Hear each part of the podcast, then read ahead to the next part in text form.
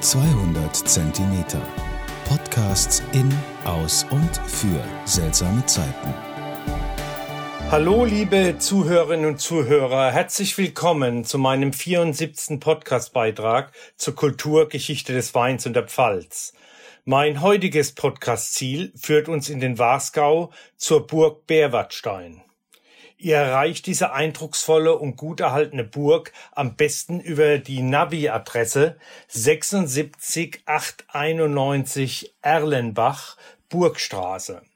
Direkt in Erlenbach ist die Burganfahrt auch sehr gut ausgeschildert. Ich habe in meiner Podcast-Reihe bislang schon einige der 150 Burgen und Ruinen der Pfalz besprochen und ihre Geschichte erzählt.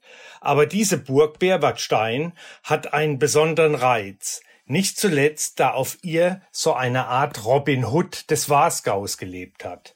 Der berüchtigte Hans von Trotha, auch als Hans Trapp bekannt. Man nannte ihn auch den Schwarzen Ritter oder der Franzosenschreck, der wahrlich kein Robin Hood war. Seine Philosophie war nehmen und nichts geben. Es war ein listiger und cleverer Raubritter mit einer stattlichen Statur von fast zwei Metern. Hans von Drotha, der legendäre Ahnherr der Burg Berwartstein, hat durch sein Handeln sich zu einem gefürchteten, streitbaren Ritter über die Jahrhunderte bis zur zentralen Figur des elsischen Weihnachtens entwickelt. Heute noch gilt er als Kinderschreck in der Weihnachtszeit. Im Elsass und in manchen Gegenden der Südpfalz drohen Eltern ihre Kinder, wenn sie nicht brav sind, kommt der Trab. Ich berichtete über diesen seltsamen Brauch auch schon in meinen früheren Podcasts über die Weihnachtsbräuche aus der Pfalz und dem Elsass. Hans Trapp machte seinen Namen alle Ehre und hielt so manchen Abt und auch seine Getreuen auf Trab. Bekannt ist er durch die Wasserfinde von ihm gegenüber dem Weißenburger Abt. Nach Beschwerden des Abt ließ Hans den Damm einreißen und verursachte in Weißenburg eine gewaltige Überschwemmung.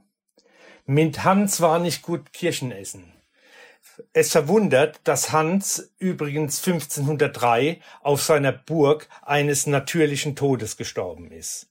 Aber nun zurück zu dieser schönen Burg Berwartstein.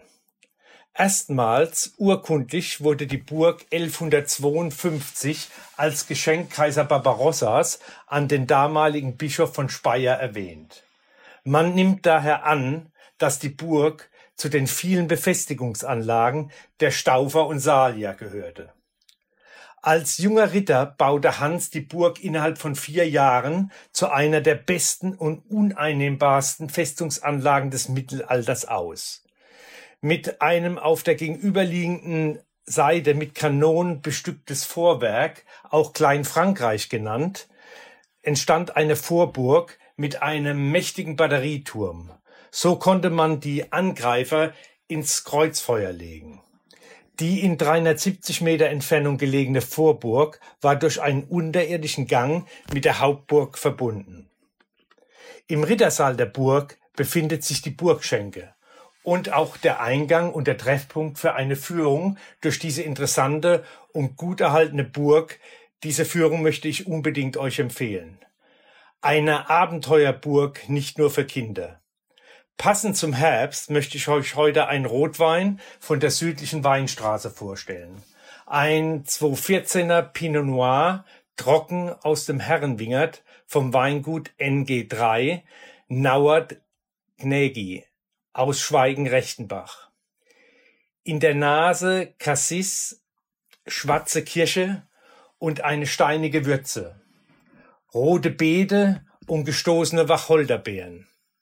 Am Gaumen weich mit einer schönen Kirschfrucht, trocken mit einer präzisen Säure. Reifes Tanningerüst mit einer mineralischen Unterfütterung. 13,5 Prozent Alkohol, ein klasse Wein für schöne Herbstabende am Kamin. Ich hoffe, mein Podcast hat euch heute wieder gefallen. Zum Wohle die Pfalz, euer Michael Born.